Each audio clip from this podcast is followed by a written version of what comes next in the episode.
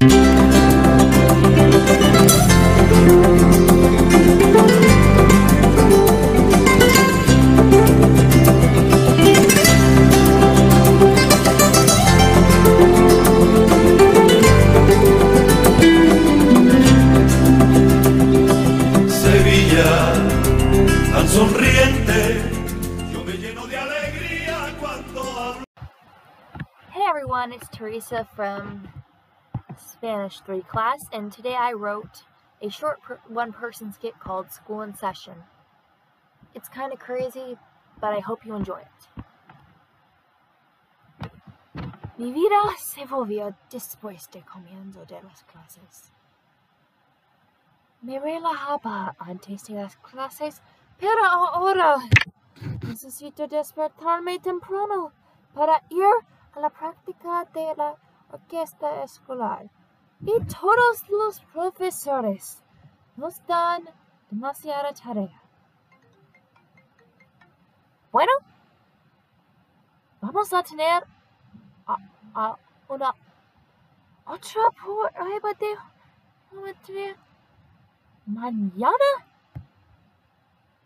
Hasta luego. No aguanto más. Es justo, pero ahora tengo tres exámenes. Voy a suspender. ¿Qué ahora? Tengo que trabajar duro para los exámenes mañana. ¿Mm? ¿Quieres mí participar en el club de debate? Esto es el como. Adiós. Buenas noches. Y recuerda estudiar y dormir. Now the English translation.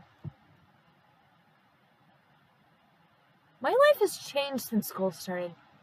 I used to relax before going to class, but now I have to wake up early in order to go to orchestra class. And all the teachers give us too much homework. Yes? Another test. In what? In geometry? Tomorrow. See you later. Oh, Tom, will you stop that? That was not on the translation for the record. I can't take it anymore. I'm gonna fail. This is not fair. What did the teachers do? Get together and plan all their tests on the same day?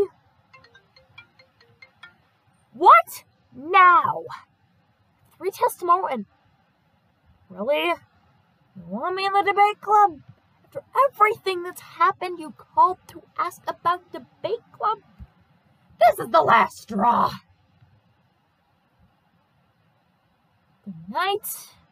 Remember to get studying and have a good night's sleep because I need one.